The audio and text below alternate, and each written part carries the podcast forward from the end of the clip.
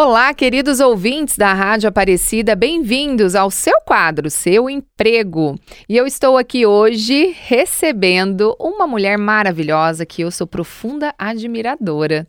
A doutora Analia Zacarias está aqui, ela é médica e vai falar com a gente sobre a homeopatia, né? E como a acupuntura e a homeopatia podem prevenir a síndrome de burnout. Um grande prazer estar aqui com vocês. Eu sou médica, homeopata, acupunturista e clínica. E esse é um tema que surgiu agora com esse nome mais ou menos novo, mas é uma coisa que a gente sabe que vem afetando os trabalhadores há muito tempo. Então, é uma síndrome eh, do esgotamento profissional. Não é o mesmo que você ter eh, estresse e problemas de depressão ligados à, à família ou à parte afetiva, não. Ele é exclusivo do trabalho. Certo. O esgotamento e a depressão que vem pelo trabalho. E quais seriam os sintomas? Como é que a pessoa pode de repente pensar o que, que ela vai sentir para estar com a síndrome de burnout? Então, a gente tem sintomas físicos e emocionais. Os, os, emocionais vêm primeiro, normalmente. Então, eu começo a ter dificuldade para ir, para acordar para ir para o trabalho. Eu estou pensando que, que, que não sou boa nisso que estou fazendo, estou sempre me exigindo mais e não ficando satisfeita com o que eu hum. faço ou com cobranças excessivas. Eu tenho um cansaço mental, eu tenho alterações bruscas de humor, então estou bem, de repente eu fico muito triste, muito irritada. A irritabilidade é uma coisa muito marcada. Certo. É, tenho negatividade, sempre acho que, tô, que eu estou aquém do que foi pedido para mim. É, tenho desesperança, sempre um, um, sentindo que não vai dar certo, que não vou conseguir. E ali logo começam os sintomas físicos. Pressão alta, dor de barriga, diarreia, dor de cabeça, dor no corpo, cansaço, fadiga, eh, dores musculares, alteração do apetite, alteração do sono, tontura, etc. E, interessante, né? E tem muitos sintomas, né, doutora, que é, eles são próximos, parecidos com outros tipos de, de, doenças, né, de diagnósticos, né? Como que faz, então, para a pessoa saber que o que ela está sentindo, todos esses sintomas que você apontou, né, é, é realmente da síndrome de burnout? Como é que chega esse diagnóstico? Quem pode fazer isso? Então, quem, quem pode fazer isso é, é seu médico, ou clínico, ou psiquiatra.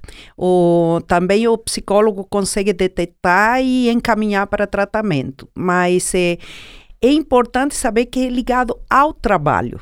Porque uhum. se não for ligado ao trabalho, pode ser uma depressão ou outra causa, mas síndrome de burnout é ligado ao trabalho. É quando você exige demais e queima, entre aspas, aquele, aquele trabalhador.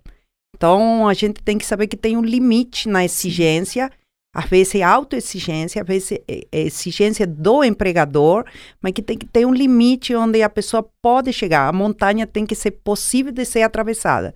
Perfeito. Não tão grande que Sim. ele se paralise antes. Ele chega, né? A pessoa chega a uma exaustão. E é interessante Exatamente. você falar que é, esse, tudo isso pode ser tanto é, por parte da empresa, né, da, do líder ali, do chefe que está liderando essa equipe, quanto a própria pessoa pode estar num processo de autoexigência e também chegar a, a, a esse, essa exaustão e, é, e, ficar realmente. Eu acho sim que a meta tem que ser atingível. Sim. Não pode ser além disso. E também não pode ser aquém do, do, do tipo que a pessoa fica muito sem, sem ânimo para crescer, porque está muito fácil. Sim, sim. Então, cada trabalhador tem uma meta que é possível atingir.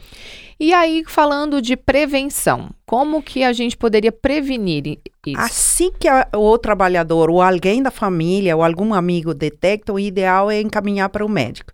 Por exemplo, é, eu com homeopatia, acupuntura, eu costumo falar que eu costumo tirar a pressão daquela panela de pressão, porque essa, esse trabalhador está numa panela de pressão. Então a gente pode fazer uso da homeopatia ou da acupuntura para tirar essa panela. Porém, também pode fazer outra coisa.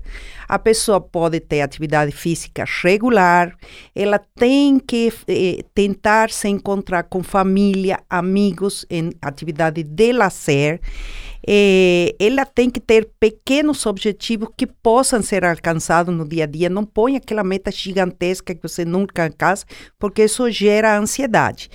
É, não automedicar-se, não automedicar-se, que é uma coisa que eu vejo muito, o paciente chega polimedicado e, e, é, e piora, piorando o seu quadro. Evitar álcool e tabaco, porque uhum. são duas uhum. coisas que parece que relaxa. Pessoa chega final de semana, bebe muito, fuma muito como relaxamento e, na verdade, é, piora. E, e, e evitar pessoas negativas à sua volta. Certo, olha que bacana. Gente, olha um tema tão importante. Muitas vezes a gente fica desligado disso e não percebe o quanto o trabalho ou a forma como nós estamos levando o trabalho, né? É, está nos adoecendo. Um sinal de alerta. Doutora, que prazer te receber aqui. Foi um bate-papo incrível. Espero contar com você em outras oportunidades para a gente conversar mais. Eu que agradeço quadro. e sempre que me chamar é um prazer estar aqui nessa casa, na Rádio Aparecida.